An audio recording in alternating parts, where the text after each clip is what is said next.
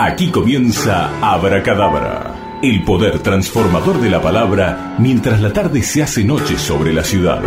Dos horas de relatos, música y poesía con los pases mágicos del profesor César Greenstein y la alquimia de Chiche Frugoni.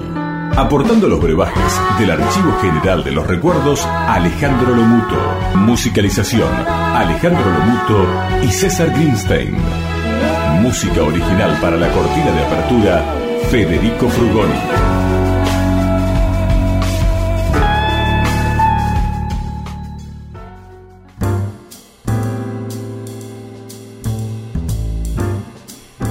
Buenas tardes a todos. Un sábado más con Abra Cadabra. ¿Cómo anda? sábado más. ¿Cómo, le va, Chiche? Muy bien, señor. ¿Todo en orden? ¿Usted? Pero muy bien, muy contento de estar en Abracadabra, acá con usted, con Martincito Enrico, con Lomuto desde Buenos Aires, con Felicia desde Brooklyn. Estamos como queremos. Equipazo. Oh, vamos para el campeonato. Vamos todavía. ¿Qué cuenta de bueno, Chiche? ¿Cómo anduvo el programa, las repercusiones? Me dijeron que andamos bastante bien. Venimos muy bien, muy bien, profesor. La verdad que muy contento con todos los comentarios de la gente, de los amigos, de la gente que escucha de diferentes lugares. Claro. Y muy contentos, o sea, la verdad que después de tantos años, haber retomado la línea y haberlo hecho así como si no hubiera pasado nada, Mérito absoluto de Martín Enrico, que es quien nos apoya permanentemente, nos hace, este, en fin, toda la parte técnica, las, estas pases mágicos técnicos que nos permiten mantenernos en el aire aceptablemente bien. O sea que, como yo siempre digo, el único, y el único imprescindible acá es Martíncito. El señor Enrico, ¿Eh? totalmente. Sin él estaríamos perdidos. Bueno, vamos a empezar el programa. Yo quiero, quiero hacer un, dar un saludo, mandar un saludo muy, muy, muy especial para Nancy Estrada, la mamá de Javi, amigo de Alan, eh, que me dijo Javi, estuvo por casa hace unos días y me dijo que la mami, Nancy Estrada, este, nos escucha. Así que para mí es un honor, es una mujer extraordinaria. Y siempre recuerdo del, del papá de Jorge Estrada, un tipo fenomenal, a quien tuve el placer de conocer allá hace ya unos añitos. Y bueno, siempre lo extrañamos, lo queremos mucho. Y un beso entonces muy, muy grande para Nancy y para toda la familia Estrada, que son una gente espectacular. Después quiero mandarle un beso muy grande a mi jardinero preferido y único que tengo, ¿eh? Francisco, Francisco Chapa. Usted sabe que yo tengo un cariño muy especial por, Francisco. Francisco es un muchacho este, muy trabajador y con él tenemos la costumbre este, de recorrer, cuando él termina todos los sábados, de cortar el, parque, o cortar el césped, arreglar las flores, hace, hace un trabajo, tiene una mano increíble él es una persona que a mí me encanta porque es muy orgulloso de su trabajo. entonces él quiere que yo vea cómo quedó. Muy bien. Entonces me dice, bueno, vamos, y entonces nos recorremos ahí todo el jardín, y me muestra las flores, y me, dice, me muestra los nuevos brotes. Este, y a mí me da mucho gusto porque trabaja mucho, trabaja muy bien y está muy orgulloso de su trabajo. Es un ejemplo. Así que quiero mandarle un beso grande. Este, él se ríe mucho, le encanta el programa, dice que aprende con abracadabra y para mí es lo más lindo que me puede decir. Así que, Franciquito, sé que me estás escuchando, te mando un beso enorme, grandote, sabes que te quiero mucho. Después me dijeron que me están escuchando Kevin, Micaela y Santino. Espectacular. Así que este, parece que Santino se portó mal, entonces lo condenan a escuchar al abuelo por la radio.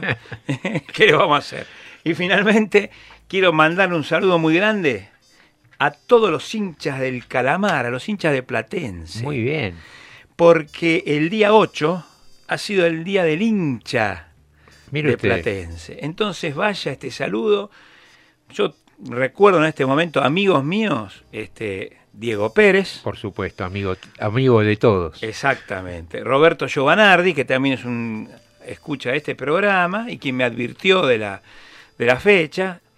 Y este y Luis Kaufman, un querido amigo, el padre de un amigo, que, hincha de Platense. Y finalmente Horacio Bruno, que no es hincha de Platense, es hincha de Boca como corresponde, pero que jugó en Platense. Ah, mire usted. Así que este beso grande para ellos.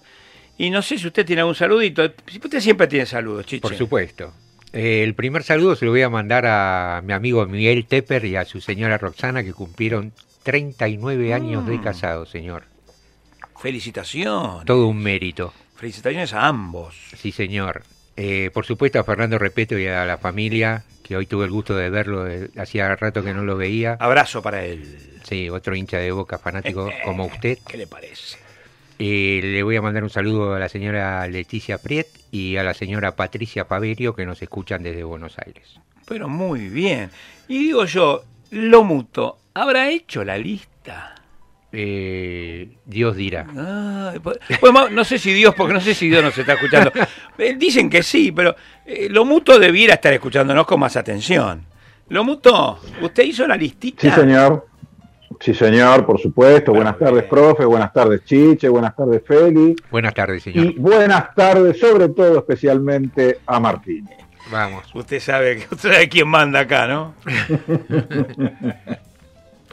Así es, así es. Sí, tengo la listita.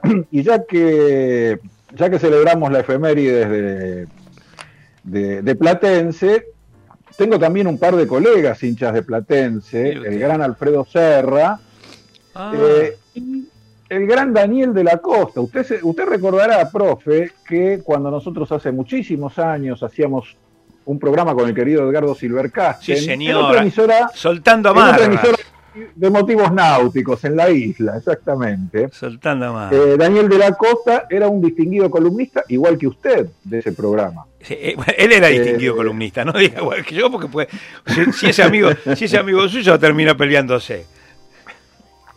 Así es. Bueno, y quiero, quiero recordar, quiero celebrar la memoria de dos celebérrimos hinchas de Platense. Uno muy conocido como hincha de Platense, Goyeneche. polaco Goyeneche, por Claro, supuesto. claro. Y, y el otro no tanto, pero también era hincha de Platense, que era nada menos que el Mundo Rivero. Ah, mire usted.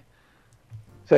Mire Y ya que estamos con Platense, quiero mandarle un saludo a un amigo que no es hincha de Platense, sino de Independiente, pero que vive hace muchos años en el barrio de Saavedra, en el cual yo he vivido algunos años, como usted sabe. Sí, señor. A mi querido amigo Jorge Pailé y a toda su familia, un beso grande y un abrazo grande.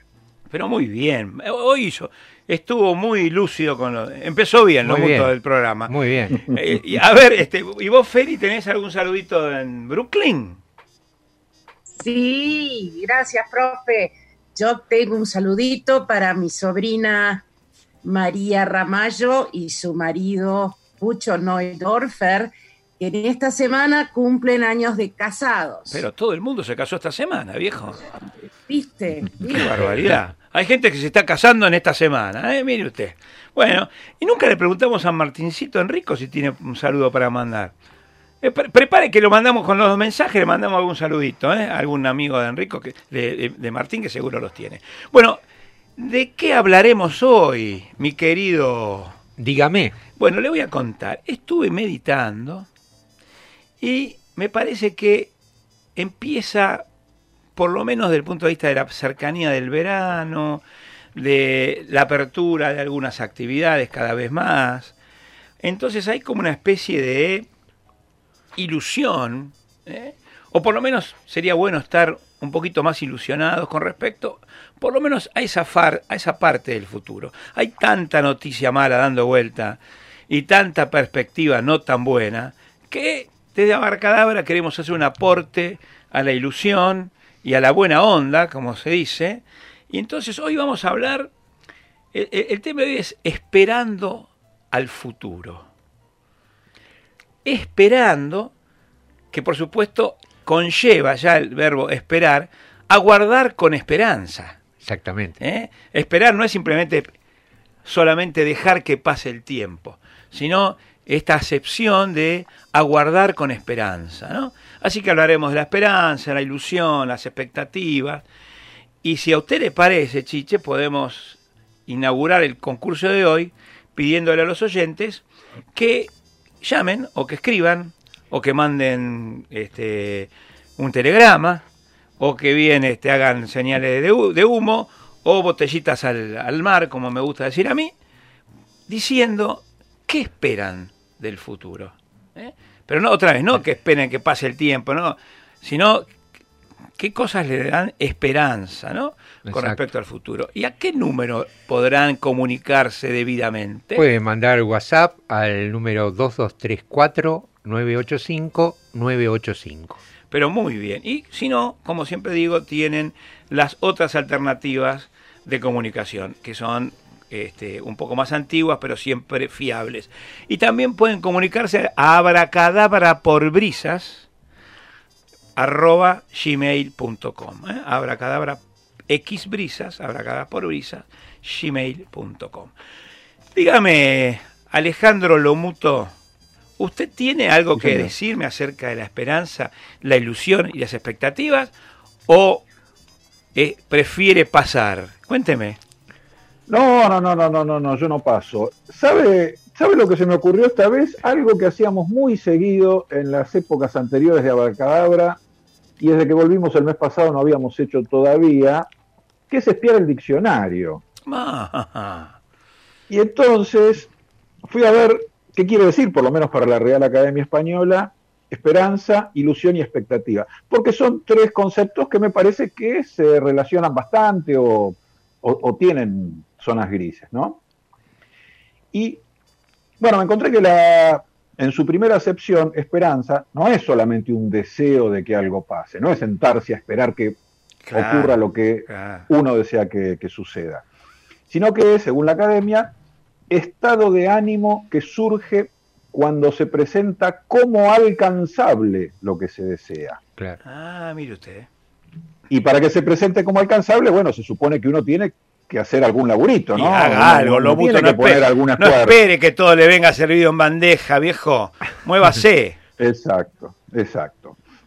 Eh, después, ilusio- y, y después, tanto ilusión como expectativa tienen a la palabra esperanza en su propia definición. claro. Ilusión, en su segunda acepción, que es la que nos interesa, es esperanza cuyo cumplimiento parece especialmente atractivo. Mire usted.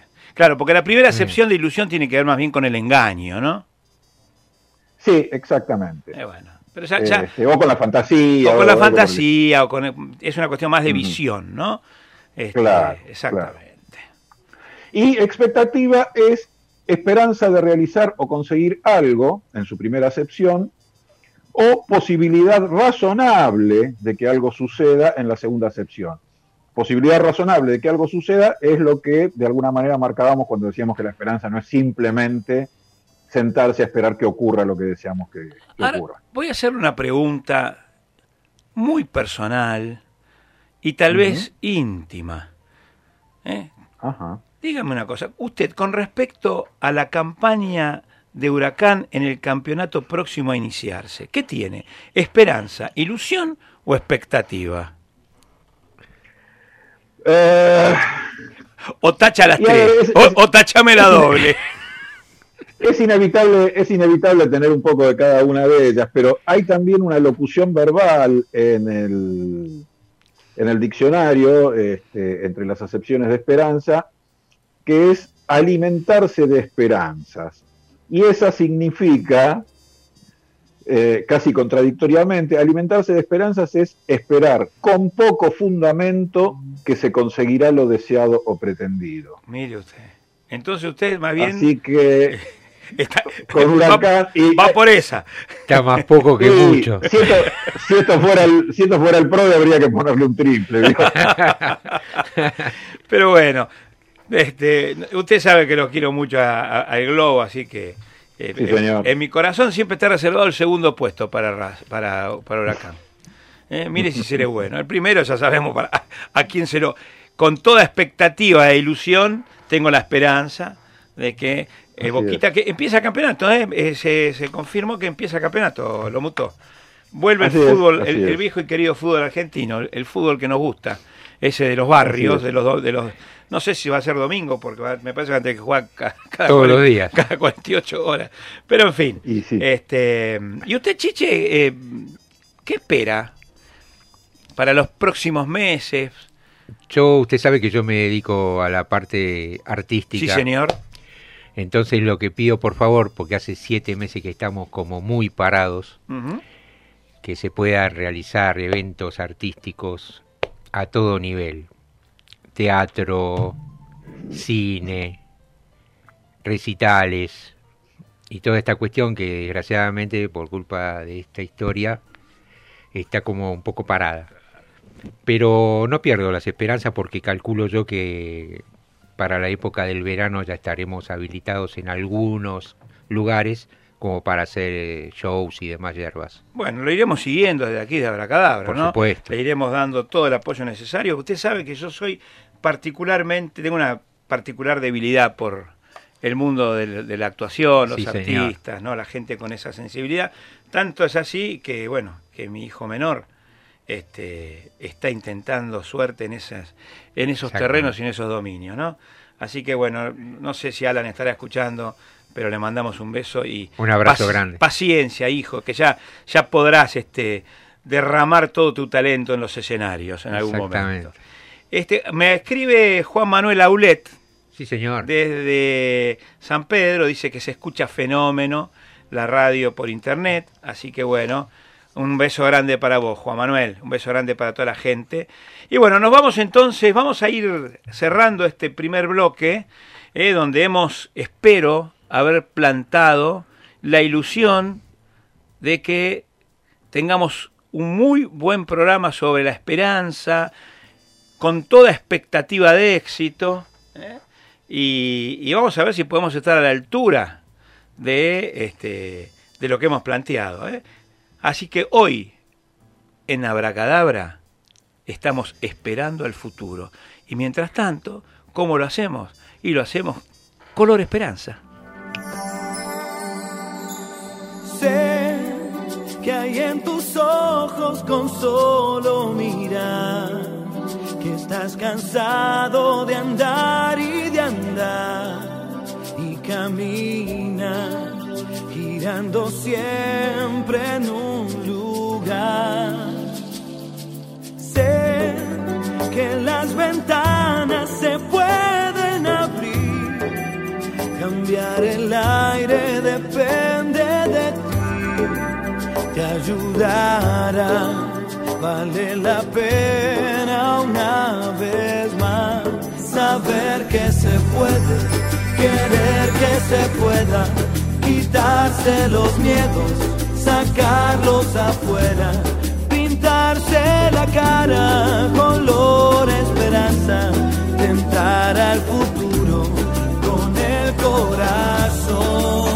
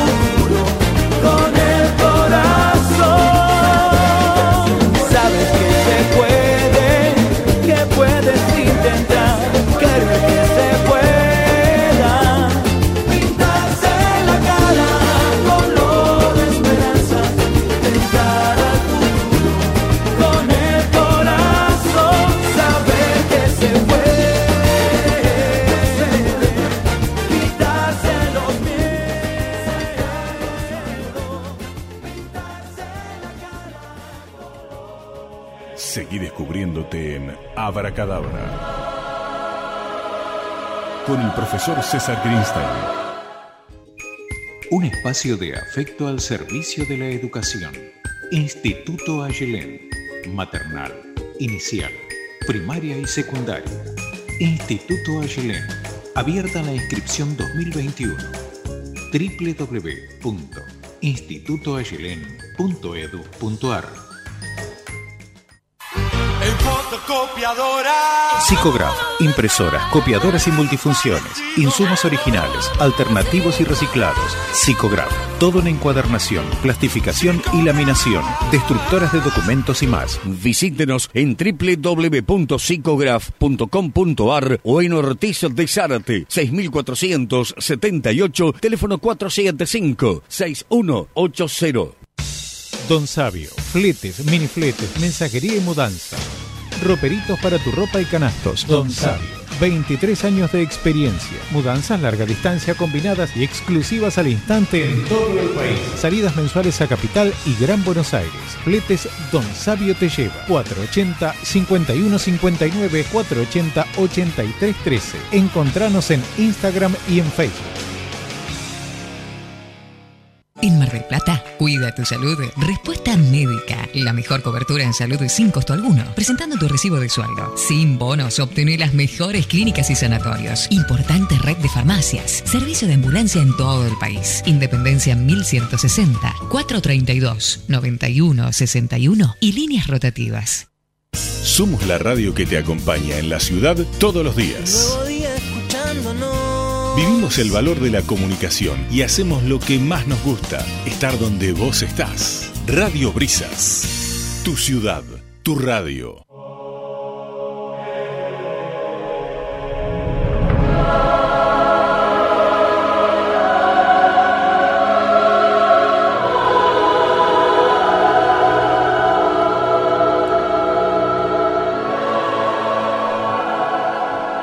Y vamos a empezar hablar un poquito de la esperanza, del futuro. Y hoy tengo dos historias para traerle chiche de nuestros antiguos. Son dos historias mitológicas. Una que tiene que ver con la esperanza fallida, es decir, tal vez el lado oscuro de la esperanza. Y por otro lado, luego tendremos el final feliz, ¿eh? con otra, otro mito, que es el de la esperanza cumplida. Pero comenzaremos con la esperanza fallida. Usted sabe que los griegos, que eran bastante dramáticos en muchas de Sí, sus, claro. este, sus costumbres, solían además este, dotar a los mitos de algún tipo de moraleja o de aprendizaje. Es decir, no eran simplemente un cuento, era un cuento que pretendía este, ir generando una especie de cultura o de, o de comprensión del universo.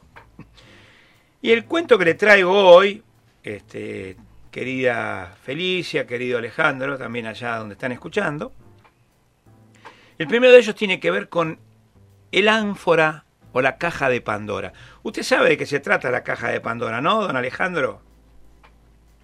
Sí, algo que mejor no abrir, ¿no? Muy bien, muy. Es algo que mejor no abrir y que Pandora lamentablemente no siguió el sabio consejo de Alejandro Lomuto. Claro, pero o sea que el, el- el consejo de Alejandro Lomuto le llegó como. Tres siglos después. Y sí, sí, mal, le llegó como veintipico de siglos después. O sea que chocolate por la noticia, diría, diría Pimeteo al respecto. Pero bueno, vamos a contar un poco de qué se trata. Usted sabe, primero hay que, hay que saber quién fue Pandora. Pandora es la primer mujer que fue moldeada por Zeus. O sea, fue la- es la primera creación femenina del Capanga del, del Olimpo. Y la hizo, la verdad que él hizo esa, hizo esa mujer con cierta malicia, porque él, él tenía una permanente pelea con Atlante. En algún momento creo que hemos mencionado en Abracadabra, y si no lo mencionamos ahora, Atlante y Zeus se enfrentaron en una larguísima batalla por el control del Olimpo. Atlante era el capitán del equipo de los titanes, mientras que Zeus era el capitán del equipo de los Olímpicos. ¿Mm? Luego de 10 años de lucha, de pelea por el control del Olimpo, finalmente los Olímpicos triunfaron, tal vez porque jugaban de locales, esto es lo que nunca, nunca pude terminar de determinar, ¿no? Este, nunca vi el fixture, pero este, y esto hizo que este, Zeus les infligiera eh, castigos bastante crueles a los, a los titanes. Y siempre quedó... ¿Sabe qué pasa, profe? Sí, dígame. En la antigua Grecia los árbitros eran muy localistas. Eran muy localistas, exactamente. es altamente probable. No, no, no, no había VAR, además. Entonces no, no- Claro, había que llorar al campito. Pasa que el campito era, era el campito de los bienaventurados, allá en el Tártaro. Era todo medio complicado. Bueno, la cosa que este, Zeus, que quería perjudicar de alguna manera a Atlante, dice, voy a crear una mujer hermosísima, bellísima y bastante tonta. Mire usted. Entonces, este, y se la voy a presentar en alguna de estas este, reuniones que hacemos aquí en, en- en el mundo de los dioses. Le voy a presentar esta mujer a Atlante para que se enamore, se deslumbre con su belleza y después se tenga que bancar una compañera tonta, Claro, ¿m? porque la hizo tonta adrede. exacto. Bueno, este, yo sé que esto es bastante machista, eh, pero quiero decirle a quien, a quien se enoje, a cantarle a, a Homero. Yo no tengo nada que ver, yo estoy contando lo que pasó. Lo que Yo pasó. soy una- un- exactamente, no, no se la agarren con el profe Greenstein. Bueno, la cosa es que hizo esto, le presentó Pandora a, a Atlante, y Atlante, que le pareció ciertamente muy bella, le sintió Le dudó. le dudó, ¿no? ¿De cuándo este tipo que no nos llevamos nada bien me viene a presentar una mina como esta? Dijo Atlante. Entonces, a diferencia de lo mutuo, dijo paso. Y no, no, no, no, no se prendió al convite. Así que ahí quedó Pandora, ¿eh? dando vueltas en la fiesta. ¿Y qué ocurrió? Que se acercó Epimeteo, hermano de Atlante y también de Prometeo, ¿no? Eran, eran un trío. Entonces, este, y Epimeteo bastante más voluble que Atlante y tal vez menos pintón, más necesitado. No sé si tendría tan. Claro. Se enganchó. Se enganchó, pero entró por el aro. ¿Cómo? Pero así, uf. La cosa que este, no solamente se enganchó, sino que este, la, la hizo su esposa. Y Zeus dijo, bueno, fenómeno. Ya que por lo menos la pudo convertir en esposa de Atlante, la convirtió en su cuñada, que para el caso también es complicado. Sí. Así que Zeus estaba contento con esta situación y Epimeteo también, porque le gustaba mucho Pandora.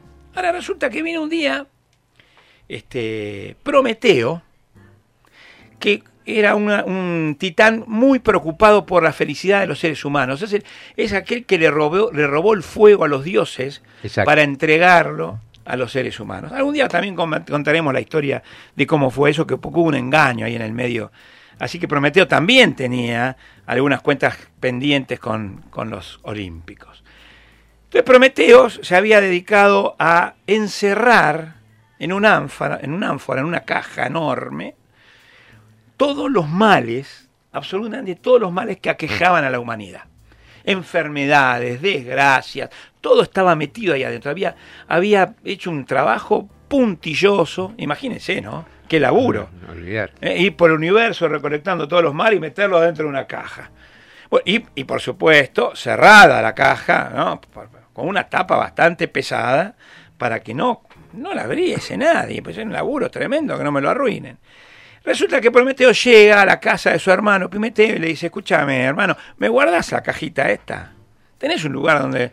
Yo nunca supe por qué no la guardó él, ¿no? A lo mejor viviría en un dos ambiente, Vaya quién sabe, no, no tenía quien le cuidara la caja. Y entonces le dijo, me cuida la caja esta. Y dice, pero no la abra. Dice, por nada del mundo, no la abras. Como dijo, eh, tal vez porque se ad- adelantándose en el tiempo habían escuchado al lomuto del pasado, Claro. que le decía, no abran la caja. Esto, esto no, no sé, ¿usted tiene algún antepasado griego que decía no abran la caja, lomuto? No, no, no, no, no, pero sí tengo un ante- antepasado que compraba los diarios todos los lunes. usted, usted tenía el diario del lunes. Bueno, la cosa que este el Pimentero le dice, no te preocupes, la dejo acá. Y acá nadie, por acá no pasa nada y nadie la va a tocar. Pero resulta que escondida detrás de unas cortinas estaba la hermosa y voluble Pandora. ¿Y qué cosa más puede hacer alguien para que abran una caja que decirle a una persona medio tonta no, No la abran abras"? la caja? Tal cual. ¿Eh? ¿Qué va a hacer? ¿Qué fue lo primero que hizo Pandora? Ni bien Epimeteo y Prometeo se rajaron. Abrió la caja. Abrió la caja. Y cuando abrió la caja, todos los males y todas las desgracias salieron inmediatamente, penetraron el universo y, bueno, de ahí en más, la humanidad debió bancársela. Pero lo interesante, o diría yo, y lo interesante, o lo más interesante de esta anécdota, es que en el final, en el fondo de la caja, en el fondo de la ánfora de Pandora, según este mito griego, ¿qué es lo que había? La esperanza fallida. Como el peor de los males que puede aquejar a una persona. Que es una de las definiciones que dio lo mutuo hace un rato, cuando dijo esa esperanza de, de- de casi imposible cumplimiento. ¿Eh? Porque qué cosa puede ser más terrible para alguien que esperanzarse para después sufrir el desengaño Que no se dé. que no se dé, que no ocurra. Claro. ¿eh? Alguna vez conversando con el querido Alejandro Dolina, me decía que él conocía un cuento de un este de un este prisionero que estaba en una torre ¿eh? en la Edad Media y que estaba imposibilitado, por supuesto, de huir. Tenía este, eh, había mil candados en la puerta y había un montón de soldados. Este, pues parece que el tipo era un tipo había hecho algo que al rey no le gustaba, esto es evidente.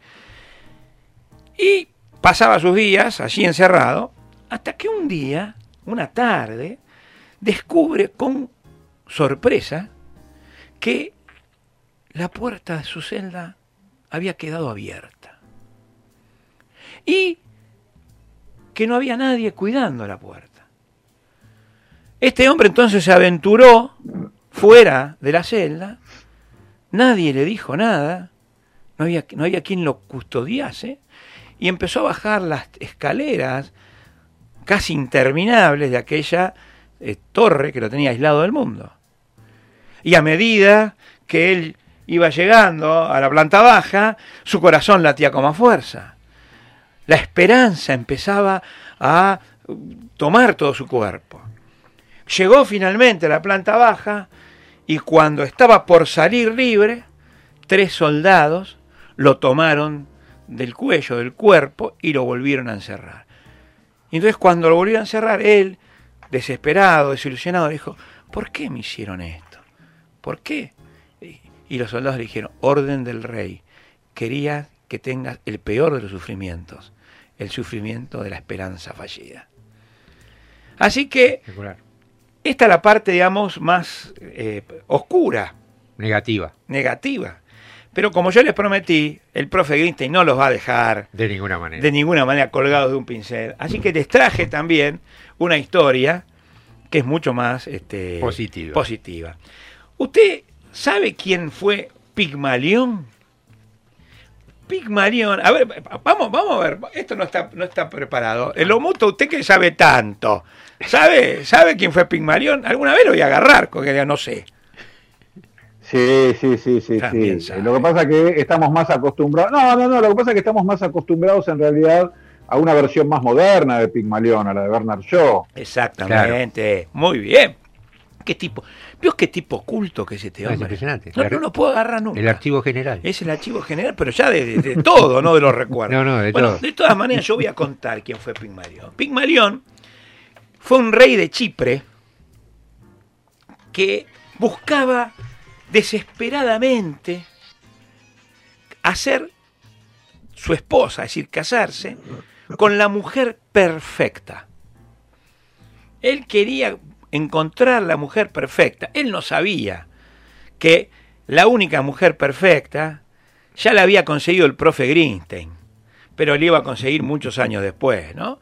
Entonces, este, pero bueno, este pobre Pigmalión, él pensaba que podía conquistar a Alejandra, de ninguna manera, sobre todo porque Alejandra todavía no había nacido, quiero contarle. Pero bueno, resulta que, desesperado por no encontrar a la mujer perfecta, obviamente según sus propios parámetros, ¿no es cierto? ¿Qué hizo? Bueno, decidió no casarse, es decir, quedarse para vestir santos, y además dedicarse a la escultura. ¿Qué me dice Feli? El tipo no se podía casar y se dedicó a la, la escultura. Y empezó a moldear mujeres bellas, intentando alcanzar la perfección. Hasta que finalmente moldeó a Galatea. Que la verdad que el nombre no dice mucho, Galatea, ¿viste? Es difícil enamorarse de una mina que se llame Galatea. Pero le puso Galatea. Ahora parece que le había salido una, una escultura. Tal vez de allí venga eso de que esta mujer es escultural, cuando una mujer es bonita. Vaya uno a saber. Tal vez sea un desprendimiento, un spin-off de la historia de Pigmalión. No lo sé. Puede La, ser. la cosa que este hombre se enamoró de su estatua y soñó que su estatua cobraba vida. Afrodita, la diosa del amor, se vio conmovida por el amor de Pigmalión hacia Galatea y le concedió el deseo. Fíjese usted que en la, la metamorfosis, las metamorfosis de Ovidio, se relata que Pigmalión se dirigió a la estatua y al tocarla le pareció que estaba caliente, que el marfil se ablandaba y que, deponiendo su dureza, fíjese qué linda frase, deponiendo su dureza, cedía a los dedos suavemente, como la cera del monte Imeto se ablanda a los rayos del sol, y se dejaba manejar con los dedos, tomando varias figuras y haciéndose más dócil y blanda con el manejo. Eso se refiere Ovidio, obviamente a la cera derretida por el sol. Al verlo, Pigmalión se llena de un gran gozo, mezclado de temor, creyendo que se engañaba. Volvió a tocar la estatua otra vez y se cercioró de que era un cuerpo flexible y que las venas daban sus pulsaciones al explorarla con los dedos. Es decir, que al despertar, Pigmalión se encontró con Afrodita, quien, como les conté, conmovida por el deseo del rey, le dijo, mereces la felicidad, una felicidad que tú mismo has plasmado. Acá tienes a la reina que has buscado, ámala y defiéndala y defiéndela del mal. Y así fue como Galatea se convirtió en humana. Espectacular. Esta es una, es decir, aquí la esperanza juega un rol fundamental. Tanto es así que le otorga vida a una estatua inerte.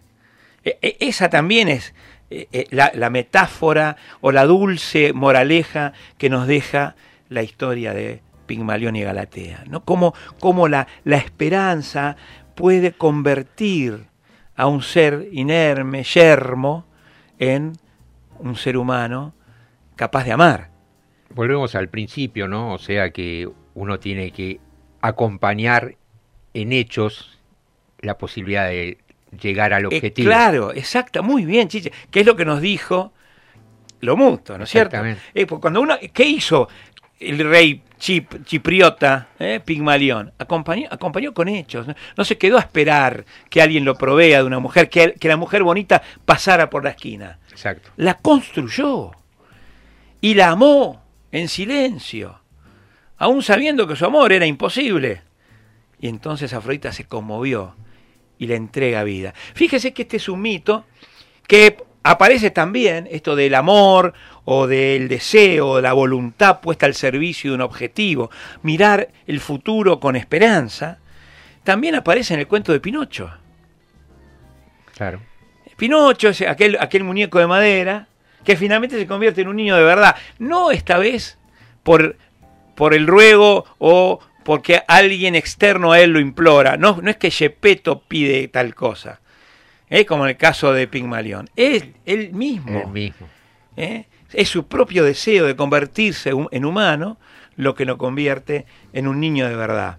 Y como bien decía este, mi querido amigo Lomuto, en el Pygmalion de George eh, Bernard Shaw, eh, es una versión moderna del mito, con un tal vez sutil toque de feminismo, ¿no? Y es aquella, aquella historia en que la florista de clase baja, eh, que se llamaba Elisa Doolittle, es prácticamente revivida, le, entrega una nueva vida, ¿eh? Un profesor de fonética, Henry Higgins, quien le enseña no solamente modales, sino articular bien las palabras, hablar un inglés fluido y igualmente que Pygmalion, ¿eh? el profesor Higgins se enamora, se enamora de la señorita Doolittle, se enamora de su creación. Totalmente. ¿eh? O sea, ahí vuelve a ocurrir. ¿Dónde encontramos otras creaciones que toman vida?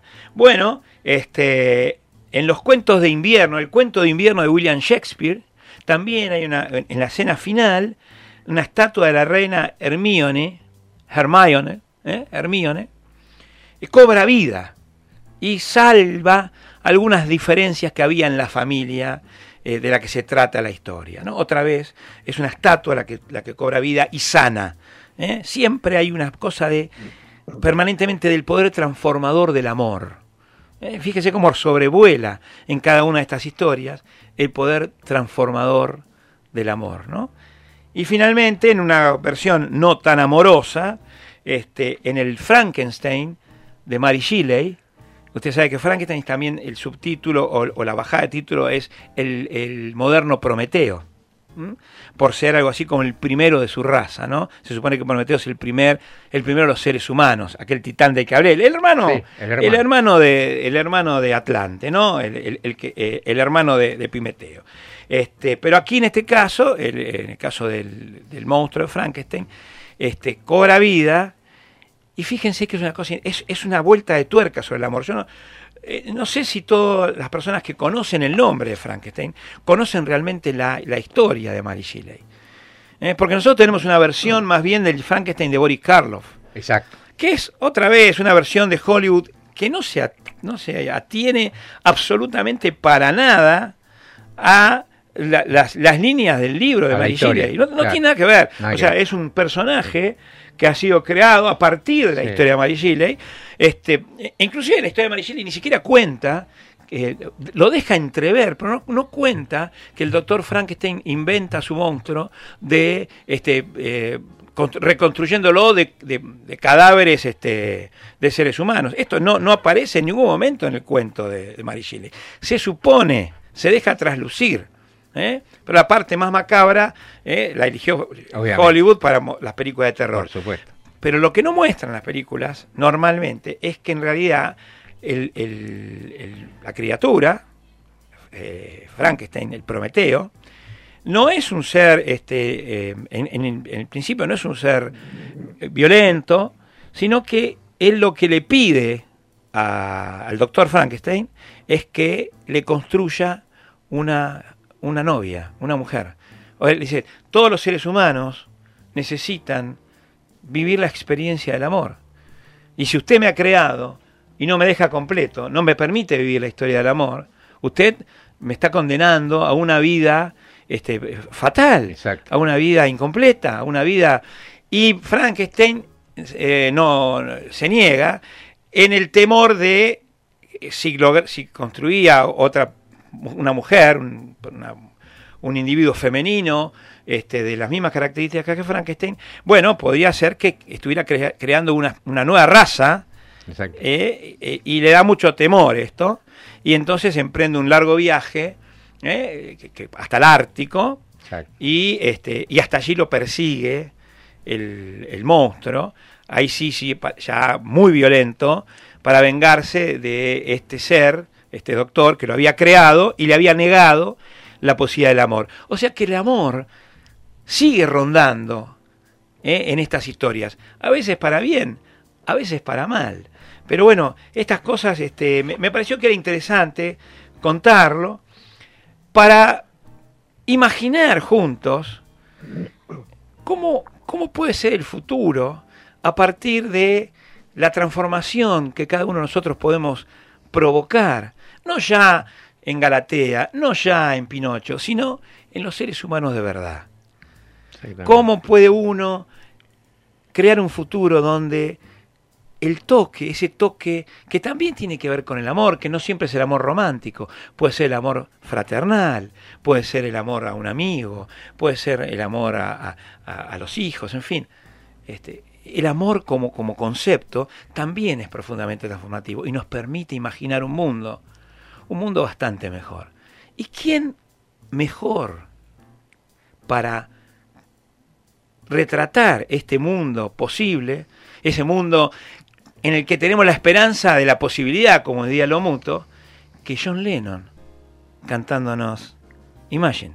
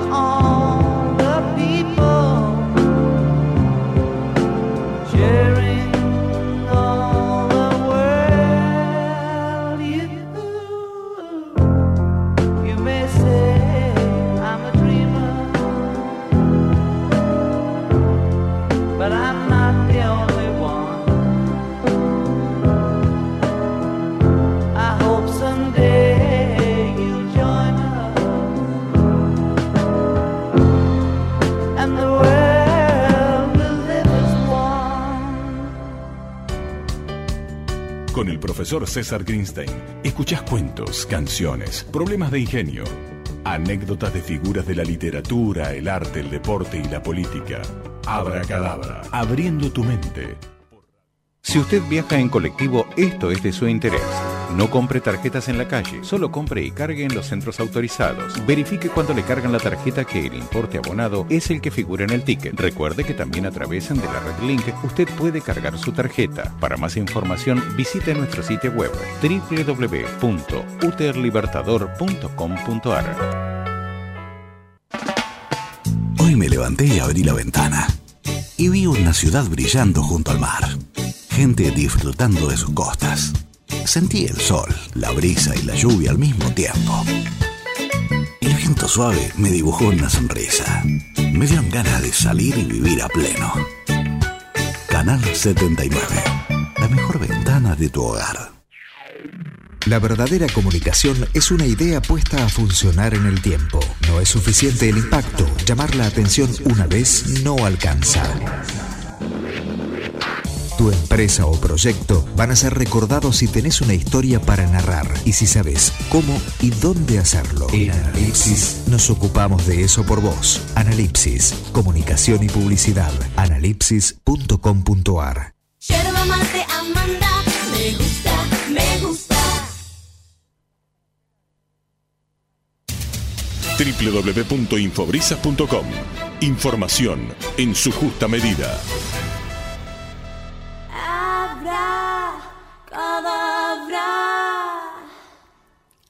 Escúchame. Abra, cadabra, escúchame.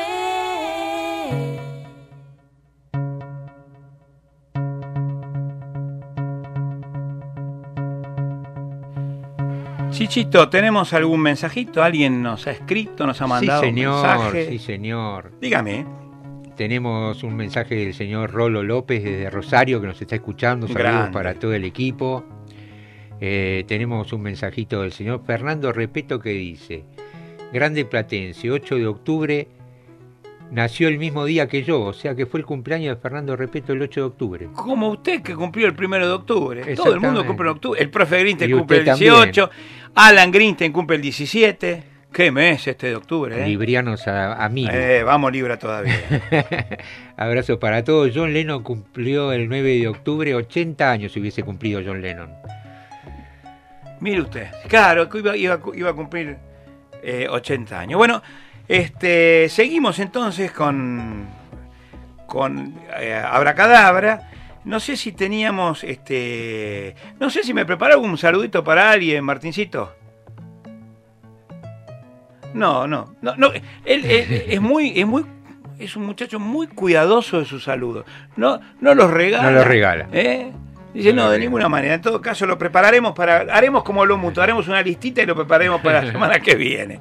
Bueno, muy bien. Este, entonces seguimos adelante con el programa. Vamos ahora, no se vayan, porque ahora viene lo mejor, como decía Camarota. Vamos a hablar en un ratitín nomás con el Archivo General de los Recuerdos, que me parece que sobre el tema de hoy tiene para dar cátedra. Ya volvemos.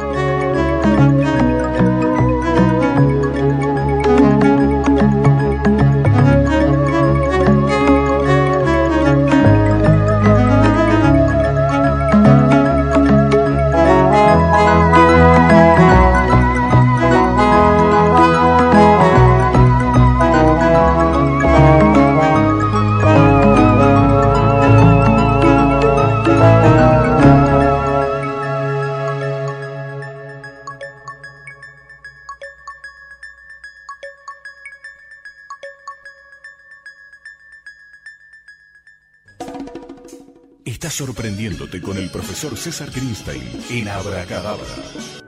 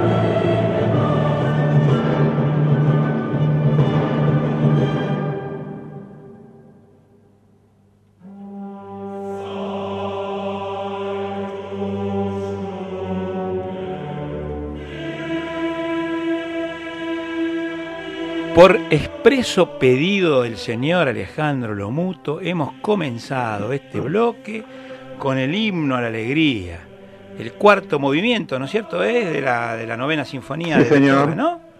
Así, Así que, y otra vez, ¿no? La idea de Abracadabra es fomentar la alegría, la esperanza, la ilusión. ¿Eh? Estamos más por el lado de Pigmalión que por el lado de Pandora. Por ¿eh? supuesto. Eh, nosotros pateamos para, para, para, para el lado de Pigmalión. Así que cuénteme, don Alejandro, ¿qué tiene usted para decirnos? Tan interesante como siempre sobre Bueno, no- esta cuestión que estamos hablando. No sé si tan interesante, pero bueno, habíamos hablado la semana pasada, cuando hablamos de los desafíos, habíamos hablado de Beethoven y de la novena sinfonía. Sí, señor. Habíamos dicho que es la, última de las nueve sinfonías, precisamente, que, que compuso Beethoven, la única que compuso cuando ya estaba completamente sordo, que terminó de componer cuando estaba completamente sordo, y es la primera en la historia de la música sinfónica que contiene un coro. Así que ahí también hay, eh, digamos, hay esperanza, hay ilusión y hay expectativa de parte de alguien que vence semejantes dificultades. Y además hay, por supuesto, esperanza y expectativa en la letra del, del himno u Oda a la Alegría de eh, Friedrich von Schiller. O sea, vendría a ser esta la primera, la primera sinfonía con letra y música. Y ustedes saben que Beethoven ya tenía en mente, ya tenía en la cabeza hacer una sinfonía con coro Ajá. eh, más de 30 años antes. Eh, él, la estrena en 1824 y 31 años antes, cuando leyó por primera vez la Oda a la Alegría de Schiller, ahí empezó con la idea de, eh, de componer esta sinfonía que de todos modos la pudo componer este, con el paso del tiempo. Y aclaremos que eh, muchos especialistas sostienen que hay una gran, hay una especie de- de contradicción o de, o de moneda con, con dos caras opuestas Ajá. en el mensaje de esperanza este, en la vida y en la humanidad que, que- que por supuesto Beethoven suscribe al, al incorporar los versos de Schiller, pero también este, la otra cara era la existencia atormentada de Beethoven por su sordera, por su dificultad para relacionarse con la gente, que ya venía antes de la sordera y que por supuesto la sordera profundizó, por su afición a los amores imposibles, por la incomprensión de muchos de sus contemporáneos este, con respecto a su obra, eh, y por el intento de suicidio de su sobrino Carl.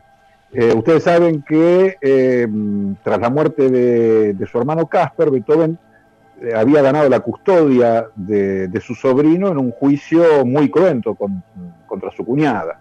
Digamos, todo, todo esto lo, lo tenía atormentado. Claro, y pese a todo eso, y pese a la sordera, ganó, podemos decir, la, la esperanza, la, la ilusión y la expectativa en, en Beethoven. Por eso, por eso elegí Este- este, esta este comienzo, esta introducción musical, porque me parecía, la verdad, muy apropiada para, A usted me había prometido hablarme de cosas más telúricas, por lo menos, ¿no? Más, más cercanas geográficamente a nosotros. Sí, bueno, por supuesto hay, hay, hay personajes que se caracterizaron por, por, por haber tenido en la historia argentina eh, esperanza, ilusión y expectativa de transformar ciertas cosas, ¿no? Eh, bueno, a ver, voy a nombrar dos casos que, que en realidad me imagino que no es sorpresa para nadie. Uno es este, Juan Bautista Alberdi. Eh, en 1844, o sea, estamos diciendo hace más de 175 años, Sí, señor. Juan Bautista Alberdi publicó varios artículos y ese mismo año su tesis doctoral en los que defendió la conveniencia de que se formara en el Cono Sur una eh, unión aduanera y comercial basada en, decía él, el sistema de relaciones mutuas a que nos llaman nuestra situación territorial, nuestras analogías y nuestro pasado. Eh, y él decía que los miembros de ese bloque tenían que ser eh, Uruguay, Brasil, Paraguay, Bolivia y Chile. El Mercosur. Más o menos el Mercosur. El Mercosur entre sus socios plenos y sus, este, sus aliados, sus eh, eh, como Bolivia y Chile, el Mercosur. O sea, lo vio él hace 175, más de 175 años. Bueno, yo creo que Juan, Juan Bautista Alberdi es una de las figuras de la historia argentina que no, no tienen el cartel o reconocimiento que merece, ¿no? Totalmente. ¿Eh? Totalmente de acuerdo. Totalmente de Es acuerdo. una pena que no, que no conozcamos más de Alberdi.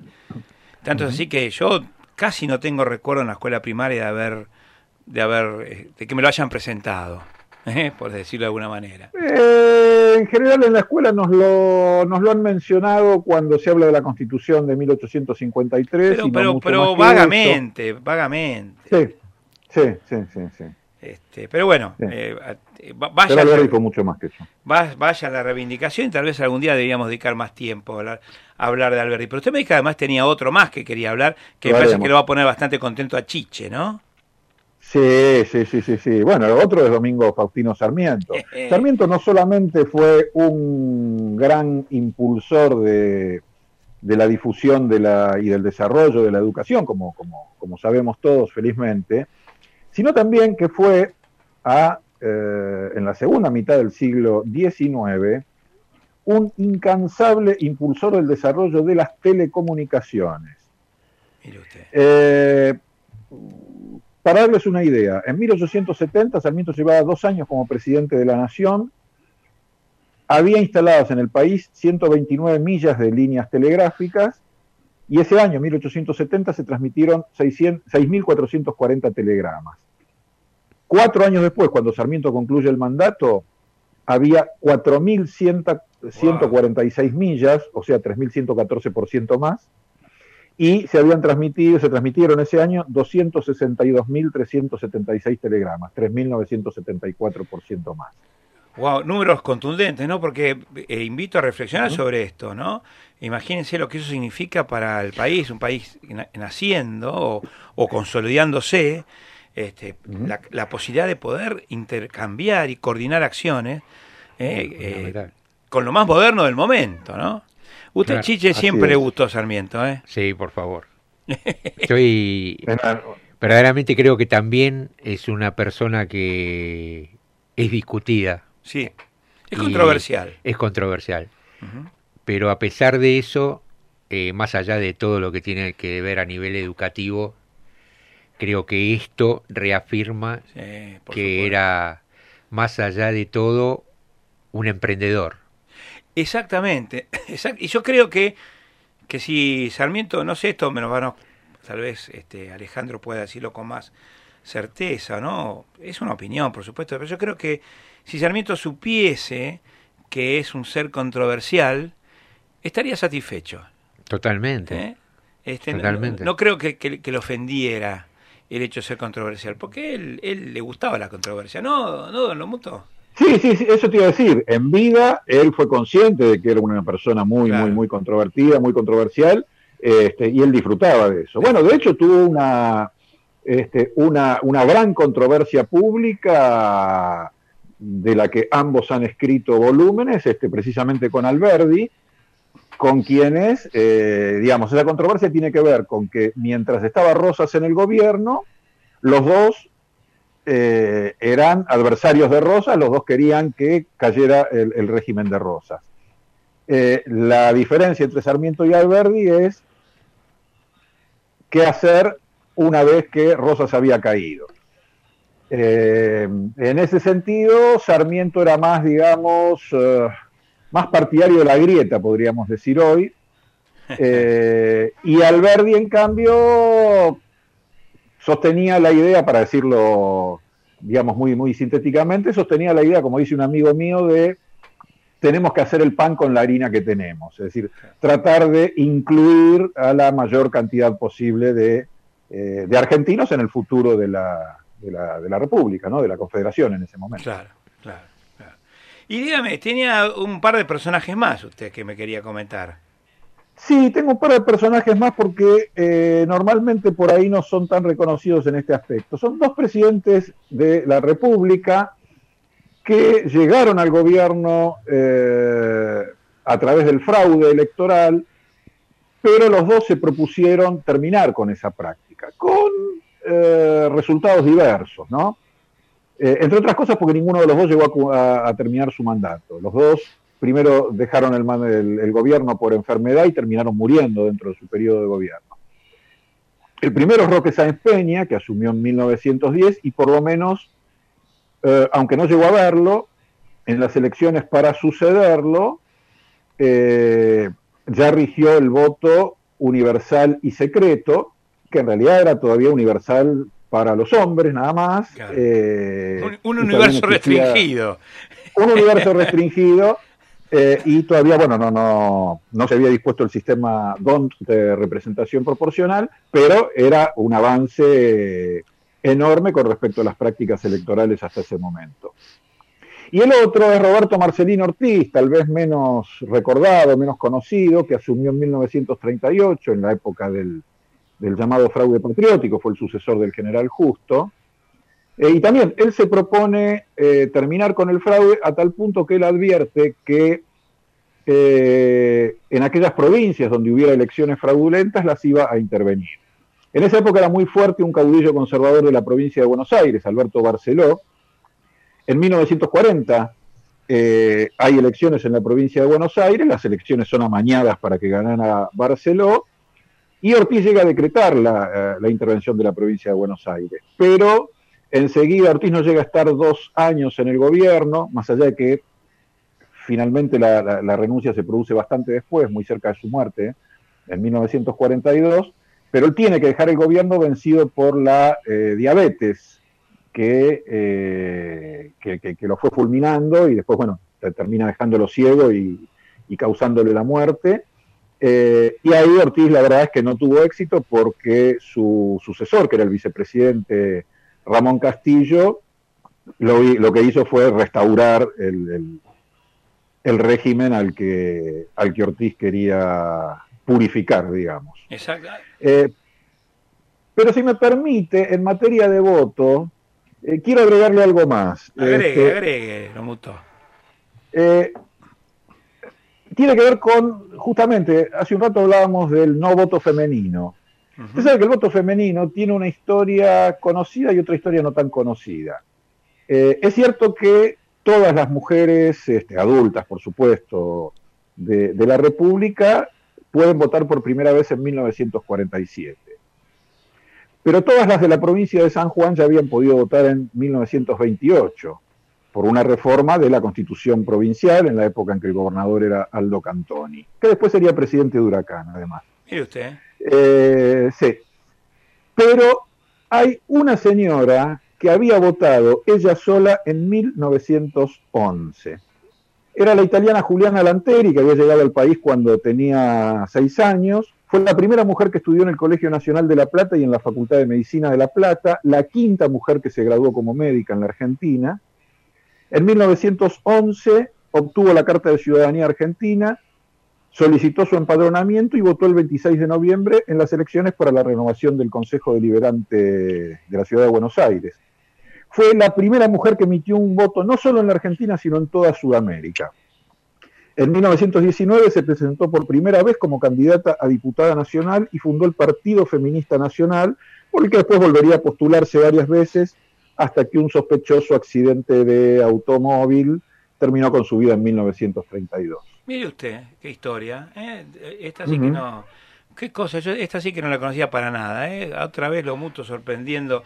Ahora, dígame, Alejandro, porque eh, también sí. estuvimos conversando en la previa cuando cuando preparamos el programa y, y, llegamos a la conclusión que tienen el mundo del deporte nos muestra sí. algunos algunos personajes, ¿no? De que miraron el futuro o esperaron el futuro, pero no se sentaron a esperar que las brevas caigan, sino que intentaron este, hacer cosas para que las cosas sucedan.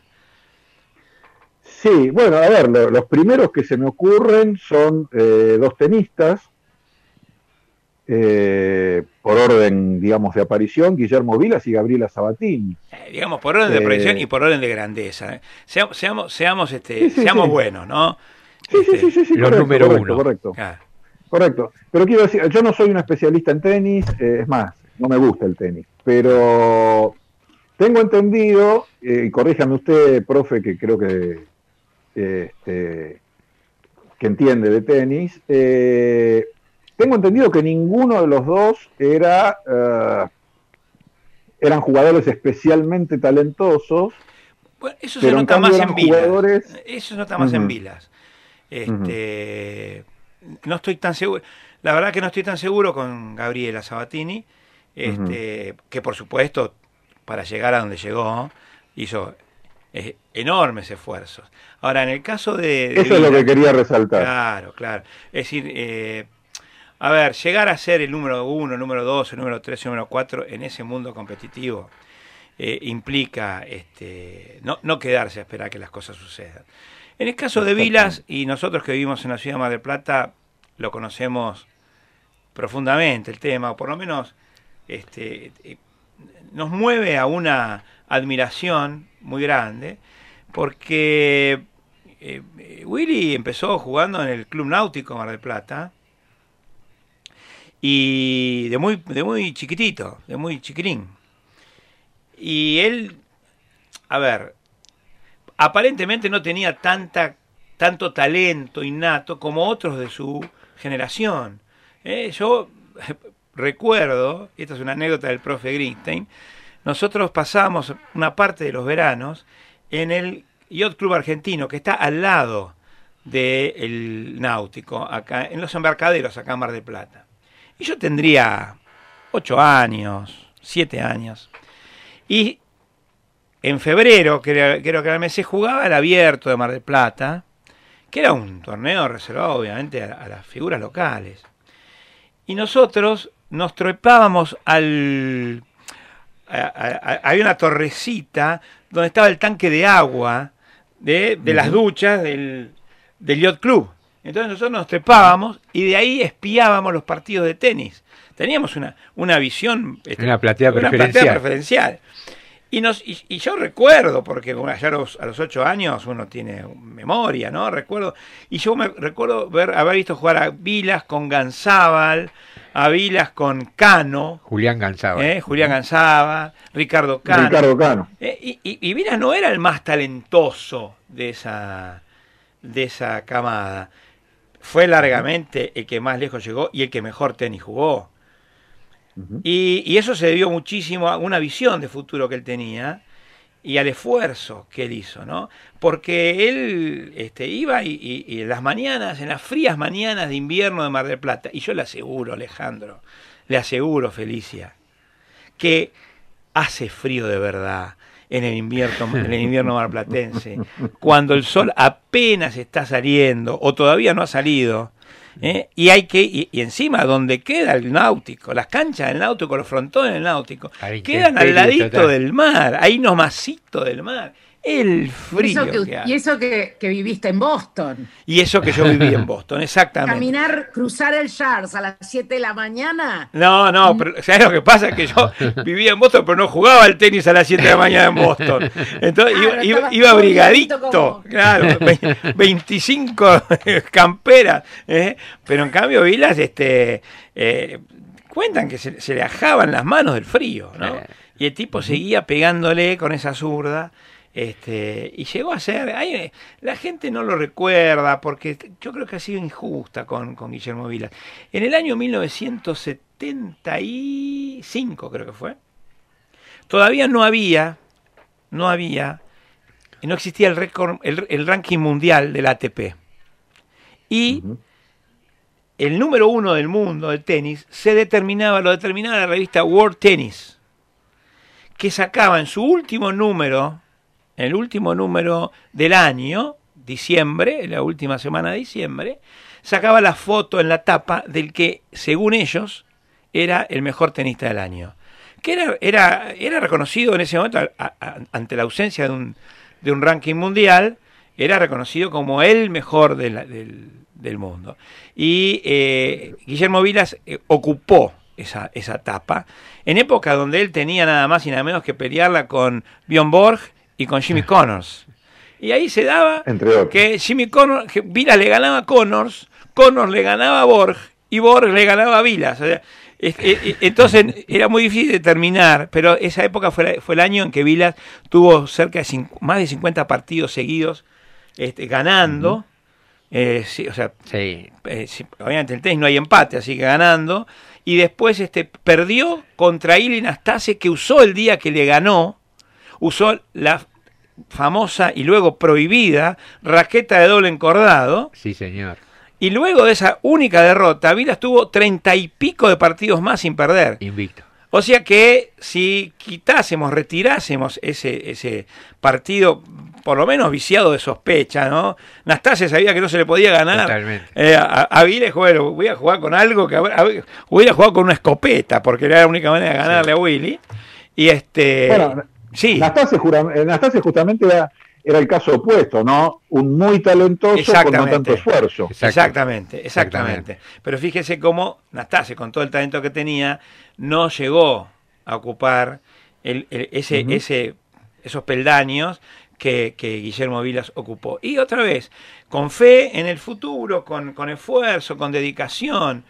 Este, y sobre el final del programa de hoy de Abracadabra hablaremos un poquito también de eso, ¿no? De cómo la dedicación y el esfuerzo hace que uno tenga la posibilidad de construir su vida como una verdadera obra de arte. En el caso de Vilas, en un mundo tremendamente competitivo como el tenis profesional. Eh, así que chapó para, para don Guillermo y me parece fenómeno haber, este, haber, haberlo recordado en un día en el que recordamos esta, est- esta visión del futuro. Vilas tenía, yo recuerdo, una, una particularidad. Él no se conformaba nunca con su, con su, con su performance. Tanto es así que en ese año 1975, yo recuerdo que en el año 1976, en- a principio del año, un reportaje que le hacen en revista El Gráfico, donde él anuncia que está muy contento con su juego y que efectivamente los rivales no, no podían ganarle, sin embargo él anuncia que va a cambiar su saque. Y el periodista le pregunta, pero si nadie te puede ganar, ¿para qué vas a cambiar tu forma de sacar? Dice, porque es la única manera de seguir este, a- al tope. Claro. Es la única manera. Yo Claro. no, no- y, y- y de hecho eso fue fallido porque el saque, el nuevo saque de Vilas no, no le resultó lo que le esperaba. Tanto que después volvió al viejo saque porque no le cobraba mucho lo que se llama en tenis el footfall. Le, Claro. cobra- le cobraban falta por la por- porque él daba como un pasito. Tocaba la Eh, línea. Y, y entonces, eh, claro, finalmente tocaba la línea, o a veces o decían que tocaba la línea. Claro. Otra vez no había ojo de águila, no había Sí, ese tipo de cosas, y entonces tuvo que abandonarlo. Pero otra vez, ¿no? El, el- eh, esa, esa, ese deseo de superación, que seguramente todo deseo de superación tiene que ver con mirar al futuro con esperanza. Porque, porque, por eso, porque yo puedo ser mejor mañana. No me conformo con lo que soy hoy y puedo mejor mañana, ser mejor mañana. Así que bueno, vaya nuestro reconocimiento, nuestro saludo, nuestra ovación para todos estos que de una u otra manera este, confiaron en el futuro, creyeron en el futuro, fueron verdaderos creyentes del futuro. Porque si hay algo que se puede decir de Alberti, de Sarmiento, de Beethoven, de Roque Sampeña, de Roberto eh, Ortiz, del propio Guille- Guillermo Vilas, es que ellos fueron creyentes. Es decir, como diría Neil Diamond, Eh, I am a believer.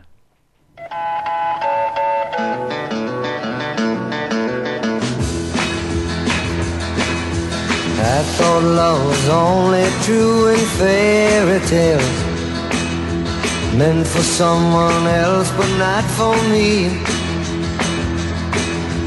Love was out to get me, that's the way it seemed. Disappointing, haunted. Then I saw her face. Now I'm a believer not a trace doubt my mind. I'm in love, and I'm a believer. I couldn't leave her if I tried.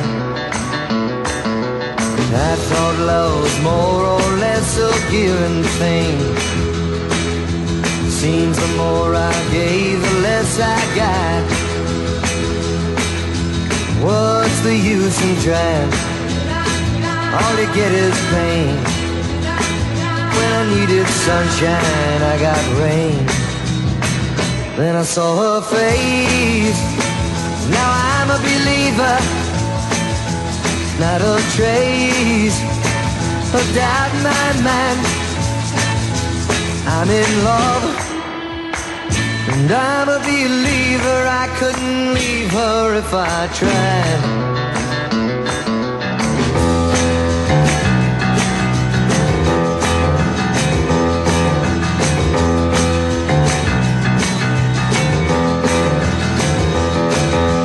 Love was out to get me.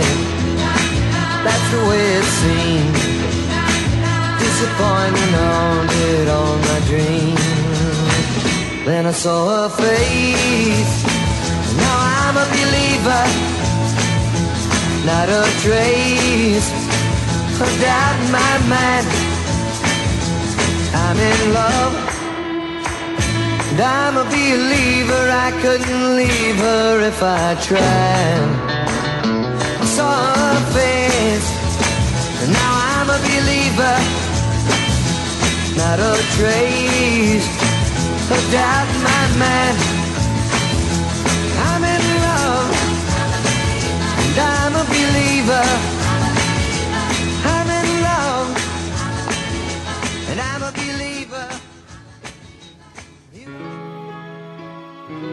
Está atento. Toda pulgada cúbica de espacio es un milagro. Walt Whitman.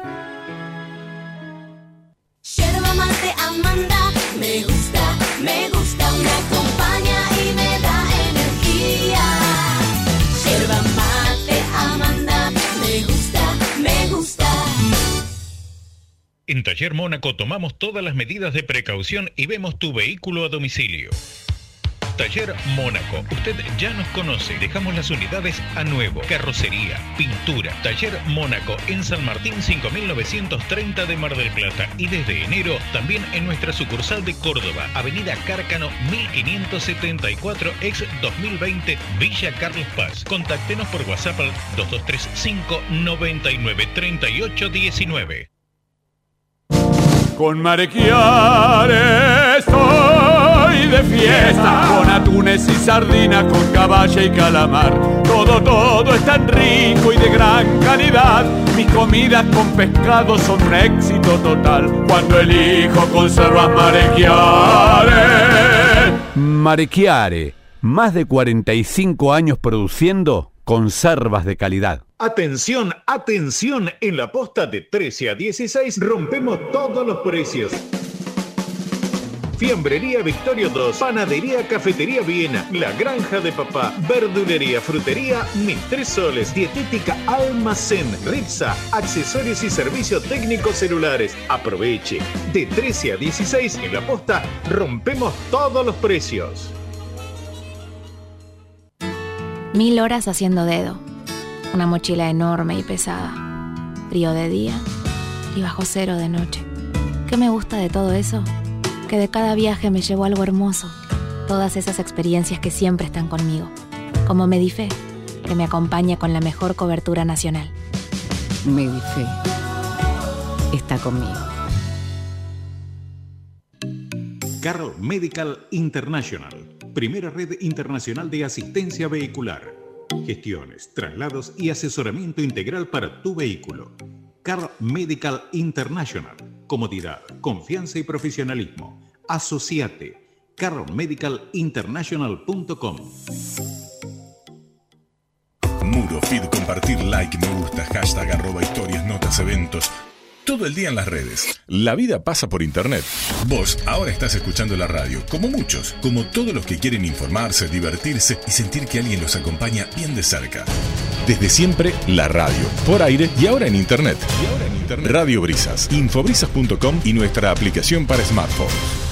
El mensaje se multiplica, tu aviso se escucha, se ve y comparte. Publicita en Radio Brisas. Planes especiales para todos los formatos. El poder de la radio se multiplica en ventas. Comunicate 4958-451. 4958-451. Publicidad arroba radiobrisas.com.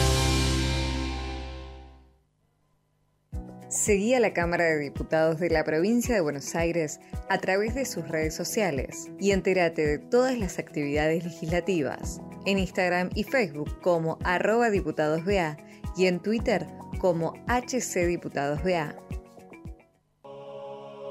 Seguí descubriéndote en Abracadabra.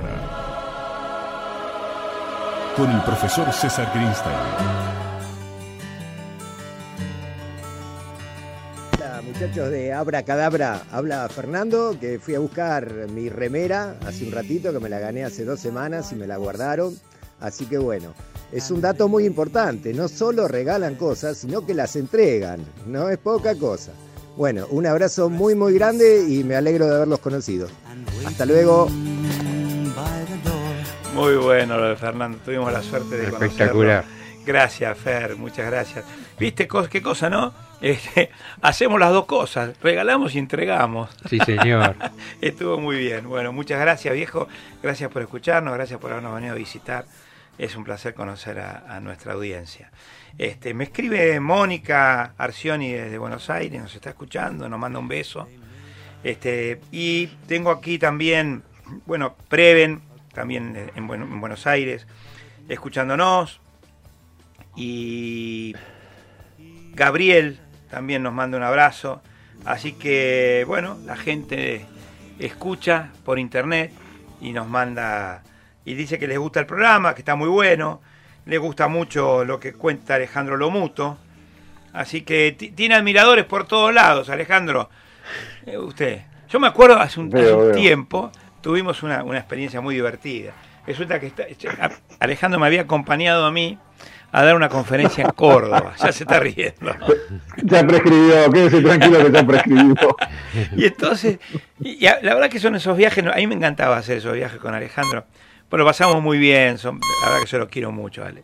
Y aprendo un montón y, y vamos, además imagínense, un viaje de vuelta de, de, de- en este caso de Mar del Plata a Córdoba, yo lo paso a buscar por Buenos Aires y me, y- y me Es un, acompaña. es un compendio de información. Claro, entonces charlamos, hablamos, nos acordamos de cosas. No, no, y, no, y viceversa. Co- comemos, comemos, bueno, muchas gracias. Comemos boboncito de Marroc un día.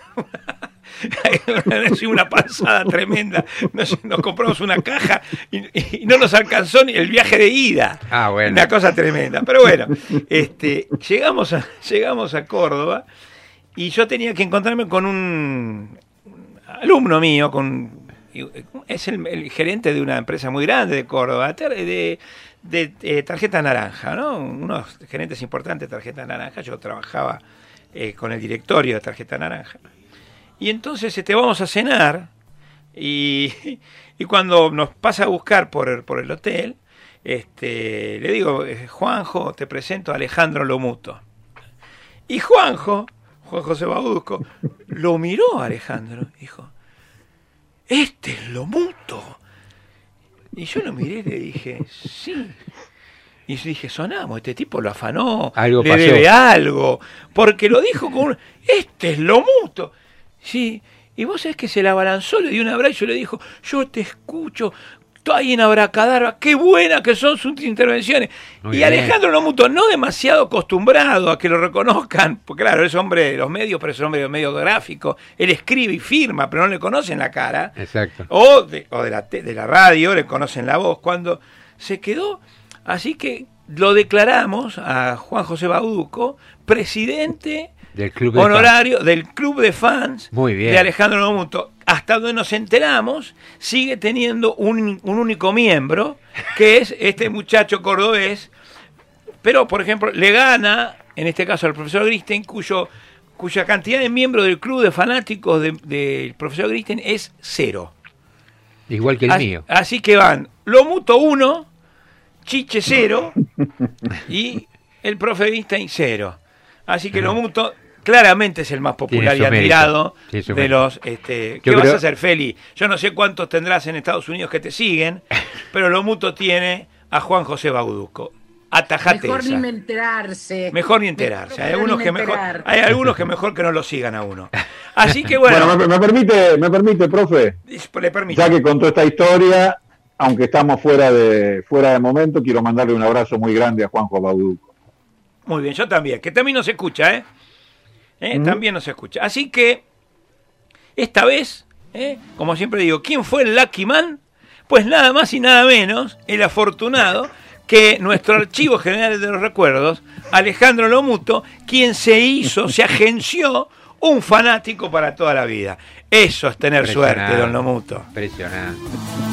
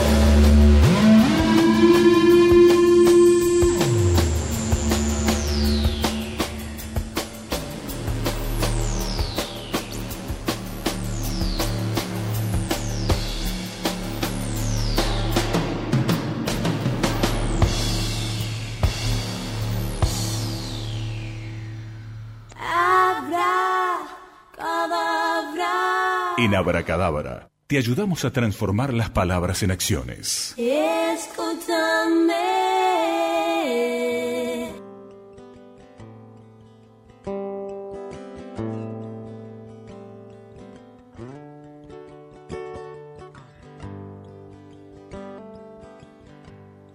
Well, if we're gonna make it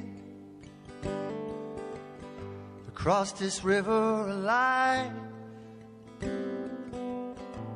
you need to think like a boat and go with the tide. And I know where you've been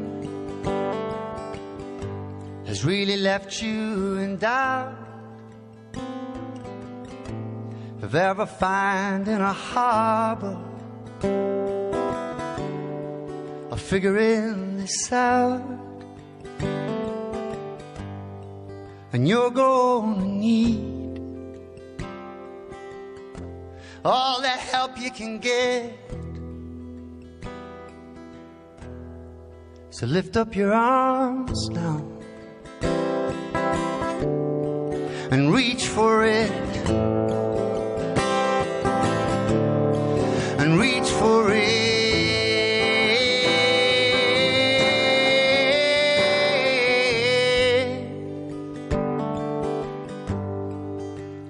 Take your time, babe. It's not as bad as it seems. You'll be fine, babe. It's just some rivers and streams in between. You and where you wanna be. and watch the signs now. You'll know what they mean. You'll be fine now. Just stay close to me and make good hope. Walk with you through everything. La di da. Da da da da.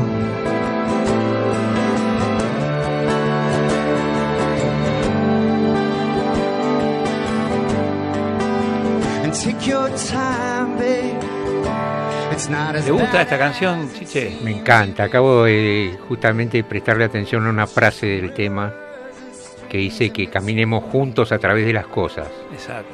Y eso es, creo que la base, porque uno puede tener todas las esperanzas del mundo, puede tener todos los objetivos del mundo, pero tiene que ser acompañado por la gente que uno quiere, por la gente que uno trabaja. Creo que va por ahí. Totalmente, totalmente. Y, me, pareció que era una linda canción, la elegimos con Alejandro. Esta canción se llama Canción de la Buena, de la Buena Esperanza, ¿no? Song of Good Hope, eh, que canta Glenn Hansard. Y, y efectivamente dice cosas tan bonitas como esa. Este, y me parecía que era adecuado para crear el clima para el cierre del programa, eh, para reflexionar juntos, los cuatro, eh, sobre lo que es el porvenir, sobre lo que es la incertidumbre. Usted sabe, Chiche, que el porvenir siempre ha sido, desde que la humanidad es humanidad, tal vez la principal preocupación y ocupación de los seres humanos. Cuando elegimos ponerle título al programa de hoy, Esperando el futuro, yo lo hice absolutamente consciente de que casi todas las cosas, y voy a sacarle el casi, todas las cosas que nos importan en tanto en cuanto seres humanos, están en el futuro. Todo lo que nos moviliza, todo por lo cual actuamos, está en el futuro. El pasado ya ocurrido, nos sirve para aprender, nos sirve para comprender, pero otra vez, ¿para qué queremos aprender? ¿Para qué queremos comprender? Para lanzarnos al futuro. Allí está el futuro, ¿no? ese, olorcito del porvenir, de lo, de lo porvenir, ¿eh? como, como llama a la esperanza Jorge Luis Borges, este, es lo que nos, nos moviliza. Piense usted en su vida, Chiche, piense usted en su vida, Alejandro, Feli, queridos amigos que nos escuchan, y va a ver que siempre se ha preocupado por lo que está por venir. Su trabajo es para hacerse cargo de lo que viene. Sus estudios es para hacerse cargo de lo que viene. Se casa uno para hacerse cargo, como dijo Chiche recién, con alguien que lo quiera de lo que viene. No se casa uno para hacerse cargo solo de lo que viene. Pero siempre es pensando en el futuro. Y lo que me permite esta reflexión es también darme cuenta de que el futuro es una invención humana. Mañana no existe. Mañana solo está en nuestra imaginación. Usted me dirá, querido amigo oyente, ¿cómo César? ¿El futuro existe? Mañana existe. Es que cuando mañana llegue ya no será mañana, será hoy. Y mañana será el día que sigue. El mañana siempre está por delante o tal vez por detrás de nosotros, ¿no? Hay una acá hay una figura muy linda que tiene que ver con el futuro. Usted sabe que leyendo un libro de Robert de Robert Fritz, este, eh, no de Robert Pirsig, perdón, Robert Pirsig. Robert Pirsig es un filósofo norteamericano contemporáneo. Escribió uno de los libros más atrapantes que yo leí. El libro tiene un título muy, muy simpático, dice, se llama Zen y el arte de manutención de la motocicleta. Y cuenta la historia de, de, de Pirsig viajando por los caminos secundarios de los Estados Unidos junto a su hijo Chris. Y, y bueno, las cosas que le pasan, él va en busca, va en busca de su pasado. Él va en busca de un lugar, una universidad, donde él enseñó y perdió la cordura filosofando. Se recupera y entonces su desafío es volver al lugar donde él había perdido la cordura. ¿Eh? Este, y mientras tanto va viajando con su hijo, reflexionando sobre los valores de la humanidad. Un libro extraordinario. Sobre el final del libro, él cuenta la manera en que los antiguos, otra vez los griegos, imaginaban cómo era la línea de tiempo de un ser humano. Y en general, nosotros, seres occidentales, si nos tenemos que dibujar una línea de tiempo, imaginemos el futuro adelante y al pasado detrás. Tanto, y, de allí que no, una de nuestras este, metáforas preferidas es, cuando llego esperando el futuro, ¿cómo imagina el 99% de las personas que estoy parado y mirando? Estoy mirando hacia adelante, porque el futuro es aquello que está por venir. Ahora, la pregunta es, ¿de dónde viene el futuro?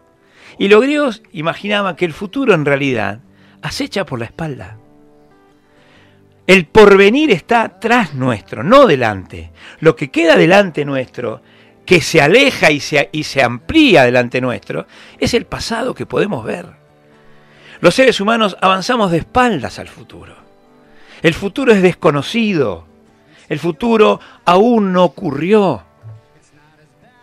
Y toda nuestra preparación es para hacernos cargo de eso que está atrás, atrás de nosotros, a nuestras espaldas, y que se manifiesta en el presente cuando podemos verlo, e inmediatamente después se aleja y se amplía hacia adelante nuestro, nuestro pasado, que es lo que podemos ver. Y es una metáfora extraordinaria, porque también me parece a mí, y lo veo a Martín, que con sus 30 jóvenes años asiente desde, desde el, centro de control. ¿Sí? ¡Wow! Tiene razón Percy, tenía razón los griegos. El pasado, nos el, el, pasado lo vemos por delante y el futuro nos acecha por la espalda. Y toda nuestra preparación, toda la incertidumbre tiene ahora sentido. Tiene el sentido de que aún no ha ocurrido eso que estamos imaginando. Mañana, muchachada abracadabra, aún no ocurrió. Y eso nos habilita el sueño. Eso nos habilita la esperanza. Eso nos habilita a pensar que mañana será distinto. Y por qué no será mejor. Porque todavía no ocurrió. Todo lo bueno del mundo está por ocurrir.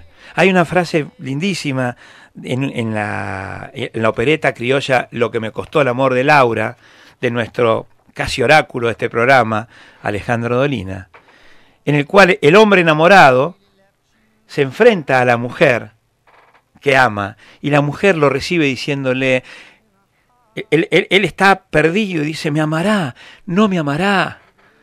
Odio la incertidumbre, dice Manuel, ¿no? el personaje central de la opereta. Y entonces se escucha una voz femenina que le dice, es la incertidumbre lo que te enamora. Y fíjese qué frase hermosa para hablar de la incertidumbre. Mil besos sin dueño bailan en mi boca. Hay mil besos en la boca de la mujer amada. Hay que ganárselos, porque no tienen dueño, porque todavía no ocurrieron, porque todavía no fueron dados. Y entonces, como diría Alejandro Lomuto, hay que hacer para que suceda. Fundamental. ¿Eh? Y, es- y ese es el mensaje que queremos dejar hoy en, en Abracadabra. Mañana, mañana puede ser mejor, distinto, fenomenal, hermoso. Tenemos que hacer cosas para que sucedan. El porvenir nos acecha por la espalda. La incertidumbre es una invención. Me encantó, me encantó esa ¿Eh? manera. ¿Te de gustó? ver. Sí, totalmente. Y, y vuelvo a reafirmar sobre eso que aprendí, tal vez por mi trabajo o por lo que hice cuando era más chico, que siempre estuve en grupos para llegar al objetivo. Claro. Que hoy más que nunca nos tenemos que juntar con la gente que nos hace bien y que piensa parecido para ir para adelante. Sí. Sí, necesitamos juntar fuerzas. ¿Y usted qué opina, lo mutuo, al respecto de lo que dice Chiche, de lo que le conté de Robert Pirsic? Eh, dígame, también Feli, eh, me gustaría escuchar lo que, lo que tenés para decirme. Eh, Bueno, por un lado, lo, lo- lo que decías al principio, eh, vos lo sabes bien, no hace falta que te lo diga, este, me, me- me- me sumerge en ese, en ese debate nunca resuelto, en esa, en esa cuestión metafísica que, como decía eh, aquel filósofo, es el problema capital de la metafísica, que es el tiempo, ¿no? Exacto. ¿Dónde está el antes? ¿Dónde está el después? Ya me imagino que tendremos algún programa o algunos programas de sobre el Abracadabra tiempo. dedicados a esto que tanto, sobre lo que tanto nos gusta conversar. Y, sí, me- estoy muy de acuerdo con lo que decía Chiche recién. Eh, es muy importante trabajar en equipo, porque vivimos en equipo, vivimos en comunidad. Eh, y me permitiría agregar una cosa a lo, a lo que dijo Chiche. Cuando él habló de juntarnos con aquellos que nos hacen bien, estoy totalmente de acuerdo, con aquellos que piensan como nosotros, estoy totalmente de acuerdo, porque además intuyo que Chiche lo dice en relación sobre todo con, con valores. De los valores, claro. Eh, por supuesto. y, y- y es fundamental compartir, compartir valores para, para poder jugar en equipo. Eh, pero también estar atentos a aprender, ¿no? No, no cerrarnos en lo que ya sabemos o en lo que ya creemos, sino revisar nuestras, nuestras convicciones, este, justamente para fortalecerlas. Exacto. Para, para que en todo caso, si llegamos a la conclusión de que no hay que modificarlas, pues estaremos más fuertes eh, con esas convicciones. Y si no, eh, Las modificaremos. Nos habremos, nos habremos avivado y las modificaremos este, e iremos por un camino mejor que el que creíamos este, un rato atrás. Eh, Es que fíjate Alejandro, fíjese usted, fíjese usted, don Lomuto, ¿eh? este, cuando le digo fíjate porque parece que estuviéramos hablando en, en- en casa, los dos solos. Este, eh, cuando le digo fíjese, lo trato de usted porque estamos en el programa, ¿no? este, fíjese usted, don Lomuto querido, que, que toca un tema que es central. ¿Cómo podríamos hacernos cargo del futuro desconocido que acecha por la espalda si no tuviéramos en el presente la actitud del aprendiz? Totalmente. Sería absolutamente imposible. Imposible. Por eso es tan importante. Y usted sabe que el aprendiz tiene una, una- característica que es inevitable, ineludible. El aprendiz, para poder ser aprendiz, primero tiene que ser ignorante. Así que este- esta, esta perspectiva del pasado y el futuro, este futuro que nos acecha por la espalda, nos obliga a revisar no solamente cómo miramos el mundo y cómo miramos el tiempo, sino también a revisar el concepto que tenemos acerca de la sabiduría y el conocimiento. Y también nos lleva a ver que la única manera efectiva, sana, razonable de vivir en este mundo que aparece como tan incierto, donde las cosas pueden suceder de golpe, de sopetón, como le gustaba decir a mi abuela, es desarrollando una virtud fundamental, que es la virtud del aprendiz. Y el aprendiz, señoras y señores, es sobre todo un gran ignorante. No se puede ser aprendiz si primero no se es ignorante. Y eso nos cambia Perdón, también. Sí, pero que tiene plena conciencia de que es ignorante. exactamente. Porque porque si no es con- bueno, usted esto lo sabe muy bien y, Sí, y señor. lo ha desarrollado He, muy bien. he dedicado mi vida a esto, ¿no? ¿Eh? Algo así. Algún algo día, así. algún día contaremos, ¿no? El aprendiz que no, Algo que así. no, que, o sea, para ser aprendiz debe, debe ser uno ignorante. Ahora, no es que siendo ignorante ya va de, suyo que es aprendiz. Hay que hacer cosas para ser aprendiz. Y Entre- tener la humildad Es- para, aceptar Claro. la ignorancia. Por eso los valores, Claro. son tan importantes, ¿no? Son importantísimos. ¿Eh? Yo recuerdo una, una, una, si- una situación que me pasó también en Córdoba. Estaba yo dando una conferencia y entonces estaba explicando un tema y en un momento le digo a una mujer, una niña, una persona, de- de- una joven, y le digo, bueno, entiendo tu confusión. Le digo, en este momento, como vos estás en un estado de ignorancia con respecto al tema, es razonable que esto te presente dificultades para comprenderlo. Digo, pero no te preocupes porque esto se aprende. Mientras hago esto, miro, a mí me gusta ojear el resto de la, de la, de la audiencia, había como 200, 300 personas, ¿no? no me acuerdo el número exacto. Pero recuerdo con toda patencia que una persona, una señora también, me mira enojada por lo que acaba yo de decirle a la, a la chica esta, ¿no? Y yo que no, no le tengo miedo a hablar con la gente, inmediatamente, es decir, ¿qué hubiera hecho un, un- una persona normalmente? Hubiera tratado de obviar La deja y no meterse en un lío, dejarla pasar. Pero yo dije, no, acá puedo tener una oportunidad de aprendizaje. Y entonces eh, le dije, perdóname, digo, me parece que no te ha gustado algo que he dicho. Eh, a lo mejor me equivoco, pero por favor ayúdame. Sí, efectivamente, muy enojada, ¿eh?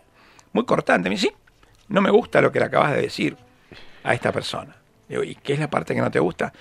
Que la rebajaste, le dijiste ignorante. Y yo dije, qué interesante. Yo le dije con todo cariño y con todo amor y con todo respeto el elogio más lindo que creo que puede hacer una persona. Sos ignorante y querés salir de esa ignorancia. Totalmente. Sos aprendiz. Totalmente. Digo, y fíjate, ¿por qué creer que ignorante es un insulto?